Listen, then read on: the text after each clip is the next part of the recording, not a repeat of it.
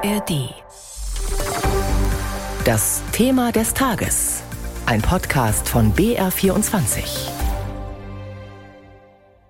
Herr Lindner, es liegen anstrengende Monate hinter der Koalition und hinter Ihnen.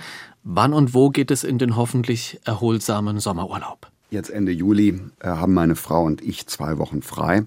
Bis dahin ist noch einiges zu tun, aber tatsächlich freue ich mich auf Tapetenwechsel, mit äh, Freunden gemeinsame Zeit zu verbringen und nicht jeden Tag in Berlin äh, über die verschiedene schwierige und kontroverse Fragen diskutieren zu müssen.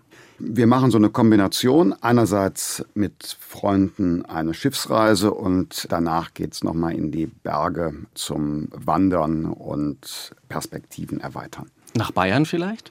In dem Fall wohl nach Tirol wenig, vielleicht äh, sogar gar keinen Urlaub haben die Wahlkämpfer der FDP in Bayern und Hessen vor sich. In beiden Ländern wird ja im Oktober gewählt und in beiden Ländern sind die Umfragewerte nicht gut. In Bayern muss die FDP ja auch um den Einzug in den Landtag bangen. Macht Ihnen das Sorgen? Macht Sie das nervös? Ich beschäftige mich gegenwärtig noch nicht mit den Wahlkämpfen und auch nicht mit den Umfragen sondern mit guter Politik. Wir äh, sind in einer wirtschaftlich äh, fragilen Situation. Ich glaube, dass die Bürgerinnen und Bürger erwarten, dass gerade die FDP jetzt einen Schwerpunkt darauf setzt, unsere wirtschaftliche Stärke, unsere Stabilität zu verbessern.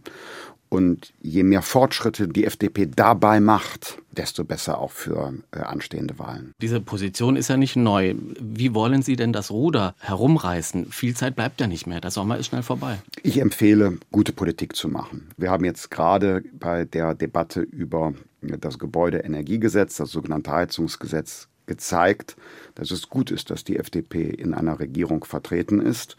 Denn das Gesetz ist jetzt technologieoffen.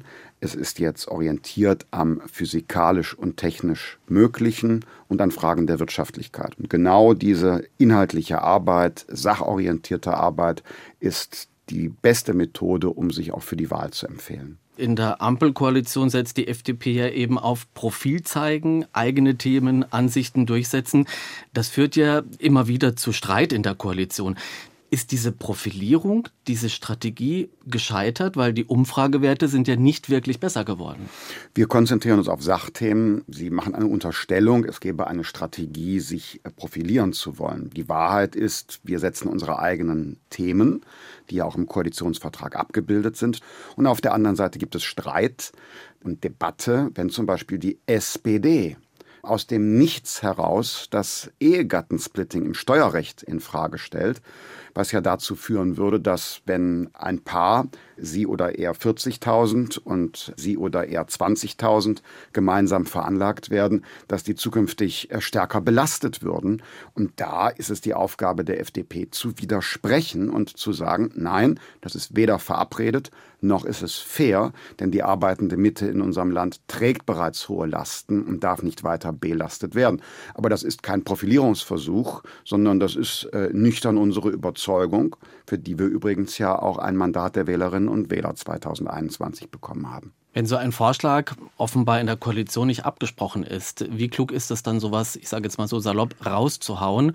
Das macht ja nicht nur die SPD, auch die Grünen, auch die FDP ab und an. Bei der FDP fühle ich mich jetzt nicht angesprochen davon, aber SPD und Grüne müssen das für sich beantworten. Die äh, Wünsche aus beiden Parteien nach äh, höherer Vermögenssteuer und höherem Spitzensteuersatz und jetzt Abschaffung des Ehegattensplittings, also kurz gesagt, Belastung der arbeitenden Mitte. Das ist nicht verabredet. Das wird auch nicht kommen in dieser Wahlperiode des Deutschen Bundestages. Ich werte das als bereits eine Wahlkampfmelodie für das Jahr 2025, an der man auch wiederum ablesen kann, wie gut es ist, dass es eine FDP in der Koalition gibt, die hier sagt, nein, wir müssen entlasten statt belasten. Also müssen wir uns bis zur nächsten Bundestagswahl immer wieder auf Streitdebatten und Konflikte einstellen? Das hat die FDP ja nicht alleine in der Hand, auch ich nicht. Also wir sprachen ja schon über diesen Vorschlag Vorstoß zum Ehegattensplitting. Das widerspricht dem Koalitionsvertrag. Jeder kennt die Überzeugung der FDP. Trotzdem ist die SPD ja frei, solche Debatten zu führen. Aber soll ich dann schweigen? Sollen wir dann sagen, okay, dann machen wir es eben. Äh, wir verraten unsere Wählerinnen und Wähler und machen so eine Steuererhöhung, weil die SPD es will und weil wir keinen Streit wollen? Nein. Ich bin absolut der Meinung, dass die Regierung und die Koalition die Gemeinsamkeit nach vorne stellen sollte. Wenn aber davon abgewichen wird und wenn es unsinnige Vorstellungen gibt, dann soll die FDP einfach mitmachen. Das wäre schädlich für unsere parlamentarische Demokratie. Aber ein Weg wäre ja auch, also die Ampel ist ja auch mit einem anderen Versprechen angetreten, ein Weg wäre ja auch sozusagen hinter verschlossenen Türen die Differenzen erst einmal zu klären und zumindest mit einem Grundkonzept an die Öffentlichkeit zu gehen, um das Erscheinungsbild zu verbessern. Was halten das, Sie davon? Das würde ich begrüßen und äh, so versuche ich auch selbst zu arbeiten. Fakt ist, viele Menschen sind derzeit verunsichert. Die Unzufriedenheit mit der Bundesregierung ist groß und mit Blick auf das Heizungsgesetz, Sie haben es schon angesprochen, sagen viele, die Ampel regiere chaotisch, unprofessionell. Welche Schuld trägt daran die FDP, wenn Sie mal selbstkritisch auf Ihre Partei schauen? Ich bin äh, absolut selbstkritisch, was das Heizungsgesetz angeht. Und äh, ich werde ein solches Verfahren kein zweites Mal akzeptieren, kein zweites Mal ein solches Verfahren wählen. Zur Erinnerung, wir waren ja innerhalb der Bundesregierung nicht fertig mit dem Gebäudeenergiegesetz. Und die sozialdemokratische und die grüne Seite wollten dennoch, dass dieses Gesetz, dieser unfertige Gesetzentwurf an den Bundestag geht. Und ich habe dann meine, unsere Bedenken in einer sogenannten Protokollerklärung dokumentiert und habe Punkte, etwa in Fragen der Technologieoffenheit und der Wirtschaftlichkeit, benannt, die intensiv im Parlament diskutiert werden müssten. Das mache ich kein zweites Mal aus zwei Gründen. Der erste Grund ist, dass dadurch der Diskussionsbedarf nur verschoben worden ist aus der Regierung ins Parlament. Und der zweite Grund ist, dass die bloß formale Weiterleitung des Gesetzentwurfs auch von Medien so interpretiert worden ist, die FDP habe schon zugestimmt. Ja, warum sind Sie denn jetzt noch öffentlich so kritisch? Warum wird denn jetzt noch so grundsätzlich darüber beraten?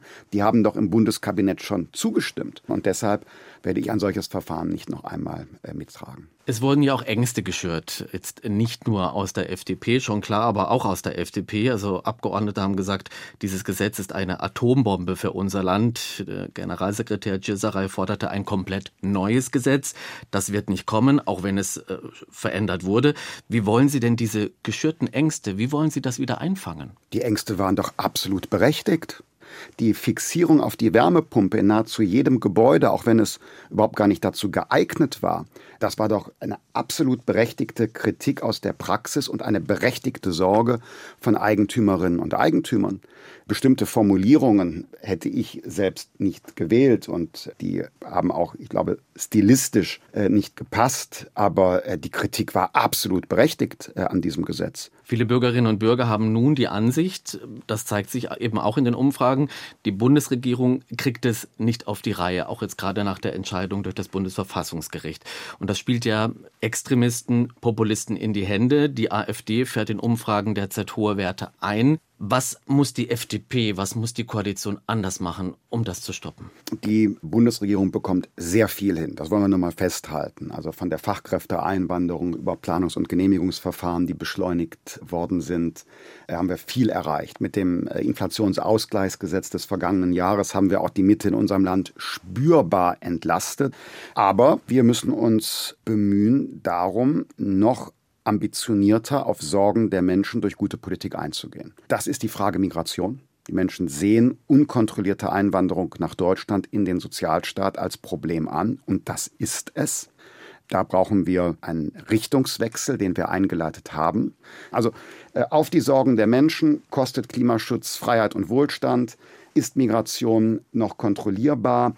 Können wir unseren Wohlstand im globalen Wettbewerb verteidigen? Auf diese Fragen müssen wir überzeugende Antworten geben. Daran arbeiten wir. Die Erzählung, der Streit in der Regierung macht die AfD stark, diese Erzählung teile ich nicht. Wenn die FDP alle grünen Ideen von Umverteilung, von Verboten, von auch ideologischer Klima- und Energiepolitik, wenn wir das alles unkritisch unterschreiben würden, würde die AfD nicht kleiner, sondern im Gegenteil, ich bin fest davon überzeugt, die AfD verliert Zuspruch an der Wahlurne und in Umfragen, wenn Probleme gelöst werden und wenn die Bevölkerung erkennt, hier ändert sich etwas an der Politik, dort, wo wir über viele Jahre Defizite gesehen haben. Und ich unterscheide deshalb sehr klar zwischen Wählerinnen und Wählern der AfD, deren Anliegen man ernst nehmen muss, und den Funktionären der AfD und der Partei selbst, die entschieden zu bekämpfen ist. Das ist eine Partei, die will Deutschland aus der Europäischen Union führen.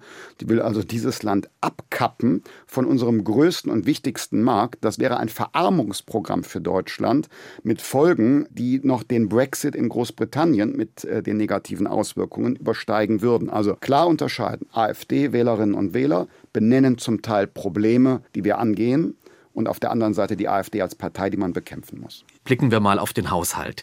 In der Koalition wird über Sparmaßnahmen in der Familienpolitik diskutiert. Aus Ihrem Ministerium kommt die Vorgabe, auch in diesem Ressort Geld zu sparen. Wie sinnvoll ist es, in Zeiten hoher Belastungen ausgerechnet bei Familien zu sparen? Davon stimmt nichts von dem, was Sie gerade gesagt haben. Im Bundeshaushalt steht mehr Geld zur Verfügung für Familien und für Bildung. Ich nenne das äh, Kindergeld, das so stark erhöht worden ist wie äh, kaum je zuvor auf 250 Euro. Wir haben den Kindersofortzuschlag für äh, Familien, wo trotz Arbeit es nicht reicht, den, den Lebensunterhalt angemessen zu bestreiten. Es wird mehr Geld zur Verfügung gestellt für Familien und für Bildung. Nun, Familienministerin Paus sagt uns, sie muss sparen und sie hat einen Vorschlag gemacht, und zwar besser verdienen das Elterngeld zu streichen und damit eben bei Familien zu sparen. Das Elterngeld ist eine Leistung, eine Subvention, ist ja keine Sozialleistung, sondern eine Subvention, die ein dynamisches Ausgabenwachstum hat. Die Kosten des Elterngeldes sind in den letzten Jahren dynamisch gegen den Bundeshaushalt gestiegen. Und obwohl wir mehr tun für Familie und Bildung, hat die Familienministerin die dringende Bitte erhalten, das dynamische Ausgabenwachstum beim Elterngeld zu beenden. Und da hat sie die Handlungsfreiheit, entweder an der Konstruktion des Elterngeldes etwas zu verändern oder an anderer Stelle ihres Einzelplans Dinge zu kürzen oder eine Kombination vorzunehmen. Das Einzige, was sie nicht gestalten kann, wo sie keine Freiheit hat, auch sie muss einen Beitrag dazu leisten, dass der Bundeshaushalt unter Kontrolle gebracht wird. Die Ministerin sagt uns, sie hat keine andere Möglichkeit zu sparen, weil wenn sie woanders rangeht, dann tut es noch mehr weh und trifft vermutlich diejenigen, die weniger Geld haben. Das werde ich gerne mit ihr intern besprechen, wenn sie um Unterstützung bitten sollte. Ende August soll ein Gesetzentwurf für die Kindergrundsicherung vorgelegt werden. Vor allem die Grünen, aber auch der Kanzler wünschen sich Leistungsverbesserungen für Kinder. Werden Sie dafür zusätzliche Mittel bereitstellen? Leistungsverbesserungen haben wir bereits eingeplant, nämlich die Fortsetzung des Kindersofortzuschlags. Können Sie sich darüber hinaus Leistungsverbesserungen vorstellen? Das ist eine Frage von Finanzierungsmöglichkeiten zum einen und zum anderen von fachlichen Erwägungen. Bei den Finanzierungsmöglichkeiten muss man sehen, dass jede strukturelle, also auf Dauer angelegte Mehrausgabe eine Gegenfinanzierung braucht.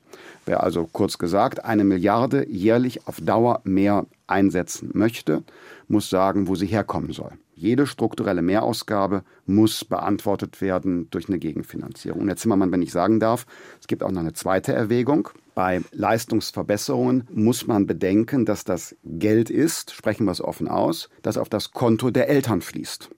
Und Kinderarmut hat sehr oft zu tun mit der Arbeitslosigkeit der Eltern oder etwa die Hälfte der betroffenen Kinder haben ja eine Migrationsgeschichte, eine Zuwanderungsgeschichte, hat sehr viel zu tun, hat einen klaren Zusammenhang mit der Einwanderungspolitik, mit Integration, Sprachkenntnissen.